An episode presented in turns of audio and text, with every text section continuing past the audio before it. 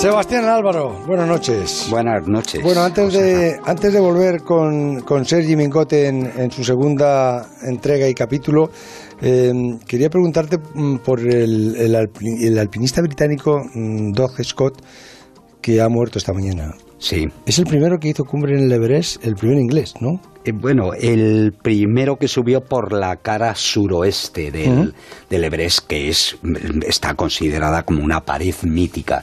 Es una de las grandes escaladas de, las grandes paredes en la montaña más alta. Eh, de hecho, eso le lanzó al estrellato. Pero eh, Scott, sobre todo, ha sido un alpinista impulsor de la escalada en estilo ligero alpino en grandes eh, paredes del Himalaya. Así que, además de la suroeste del Everest, tiene escaladas en el Ogro, que, tuvo un accidente y bajaron, bajó con las dos piernas rotas, tiene el Kanchenjunga en estilo alpino, la cara sur del, del, eh, del Sisa Pacma, es, yo creo que es un personaje clave. La mejor prueba de ello es que los premios más prestigiosos, que son los Pioler de Oro, le dieron el primer premio a una vida a Walter Bonatti, el segundo a Reynold Messner y el tercero a Daja Scott. Le, en marzo le, le detectaron un tumor cerebral y que ya se sabía que era muy malo y, lo último que estuvo haciendo, que apenas podía andar, era tiene una organización, tenía una ONG humanitaria y, hizo un llamamiento para, para, que, para que la gente donara dinero para el Himalaya. ¿Y de la senderista británica que se perdió ya hace dos semanas en, en los Pirineos, en, Huesca, se sabe algo? No, no, no, se no se sabe nada de ella yo te dije de todas maneras el lunes pasado que, que eso pintaba mal y, ahora con las nevadas y el mal tiempo se va a poner más mucho más difícil.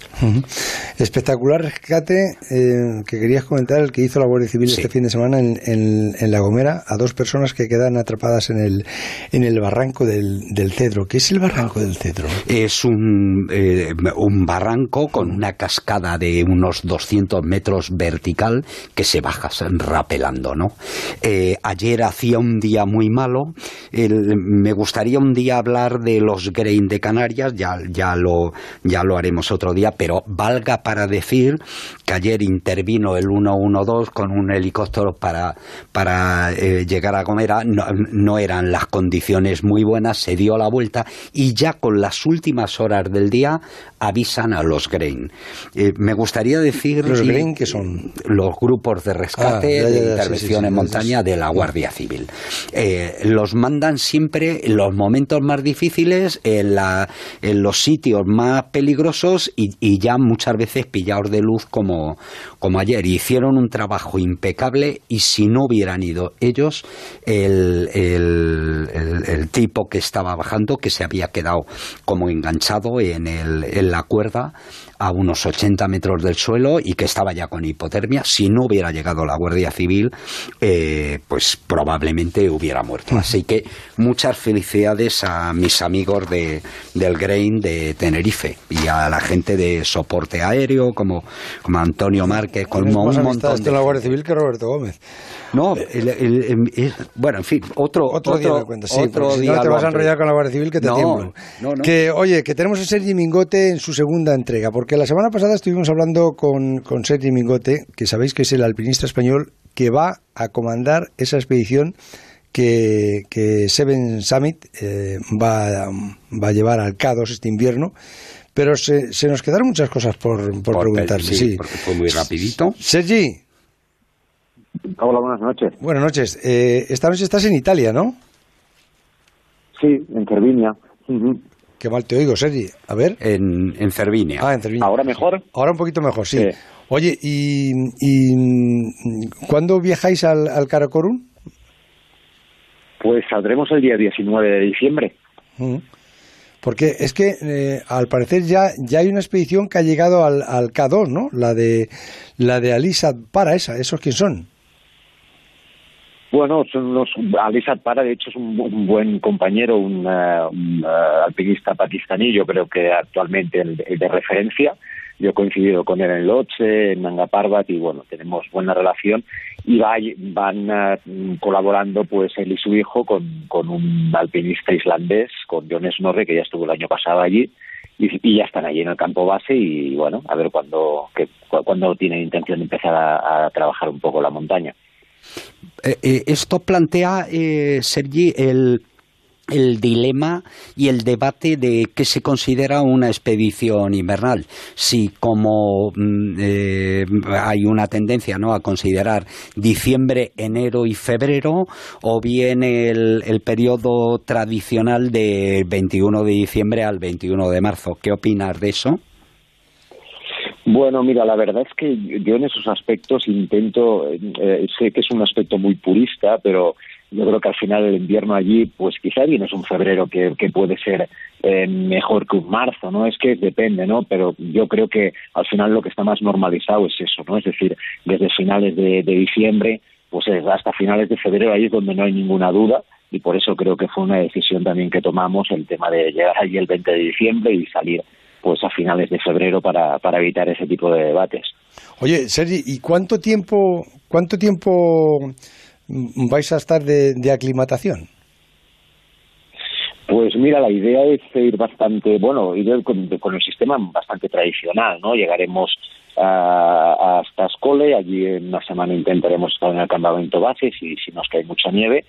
Eh, eso quiere decir que estaremos a final de año, igual las campanadas las celebramos allí, y luego se estará trabajando en la montaña durante los meses de enero y febrero, eh, esperando pues eso, ¿no? Ver hasta dónde, hasta dónde se llega yo no sé si lo comenté el otro día, pero creo que sería muy pretencioso pensar que en la cumbre ahora, y quien lo hace creo que se equivoca, en una montaña como el K2, tan, tan específica como el K2 y, y no sé, una montaña encima de una montaña, ¿no?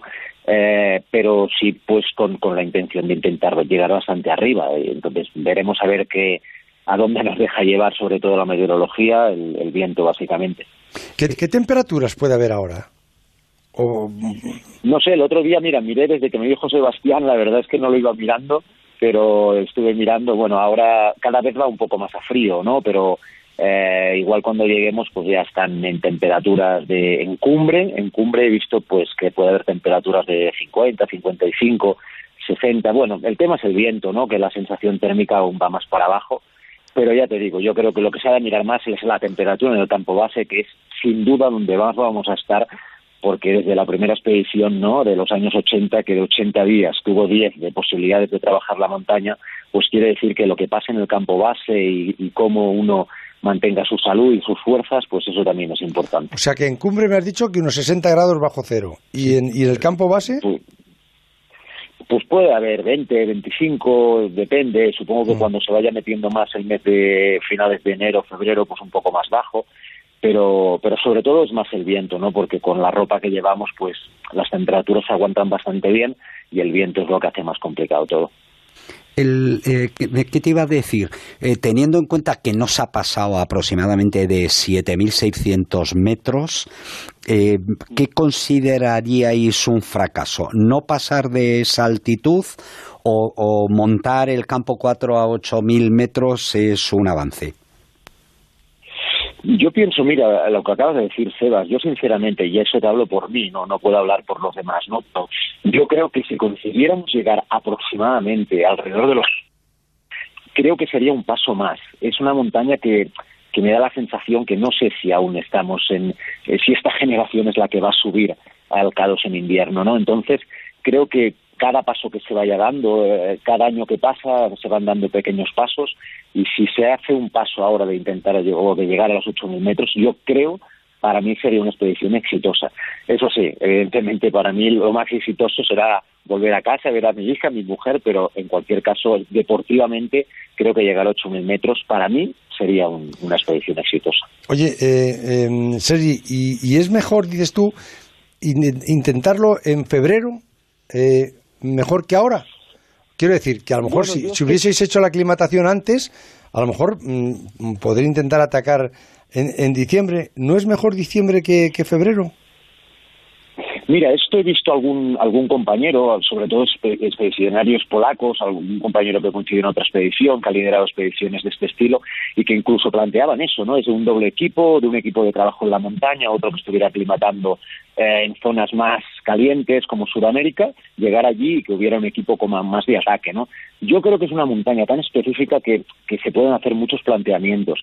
Eh, en nuestro caso, la verdad es que yo creo que hay un hándicap que es que venimos casi todos de una época de pandemia en las cuales las aclimataciones, por ejemplo, en los casos de expedicionarios internacionales, no han sido demasiado eh, importantes. Y entonces tocará aclimatar pues en un estilo eh, más en la montaña mm, eh, y, y, eso quiere decir que a la fuerza nos vamos a ir a finales de enero y durante el mes de febrero a intentar pues eh, estar por la parte alta de la montaña. Yo creo que esperar estar antes es un poco utópico. Pero cuando decías que algunos compañeros podrían haber sido a aclimatar a Sudamérica, ¿y, cómo se aclimata en Sudamérica? En, el, en zonas como el Aconcagua o el Ojo del Salado, hay picos de 6.000 metros, aclimatas y de allí un avión directamente a Islamabad y directamente al K2.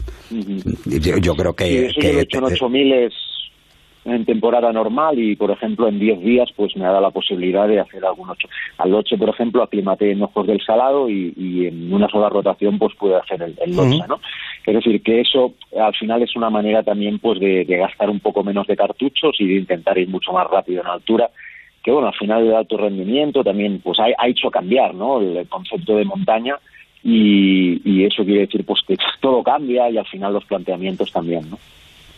Eh, una, pregunta que el otro día se quedó también.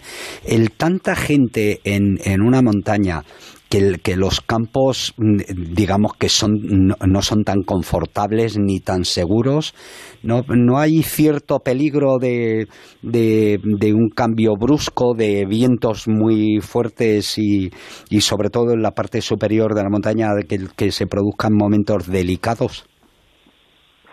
Sin duda, sin duda, Sebas. Yo creo que eso es uno de los hándicaps importantes, pero también te voy a ser sincero. Yo creo que puede haber más o menos gente, en este caso hay bastante gente, pero también eh, tengo mis dudas de que sea mucha la gente que llega a la parte alta de la montaña. Es decir, que al final, eh, al final esta es una expedición y las expediciones que hay eh, pues no son expediciones como, como en otros años, que era gente mucho más curtida en montaña. Ahora sí que hay un grupo, una parte es una expedición más híbrida, en la cual hay una parte de expedicionarios con, con experiencia, con bastante experiencia y con serpas muy fuertes, pero hay toda una otra, otra parte de expedición más comercial que bueno, sabe ver también cuál es el papel que juegan en la montaña, ¿no? Entonces, esos campos de altura yo creo que al final los vamos a ocupar pues la gente que, que vaya un poco más de punta de lanza, y a partir de ahí se tendrá que ver cómo hasta dónde se equipa y hasta dónde pueden subir pues eh, los diferentes expedicionarios. No, yo creo que la montaña y más el K2 en invernal colocará a todo el mundo en su sitio.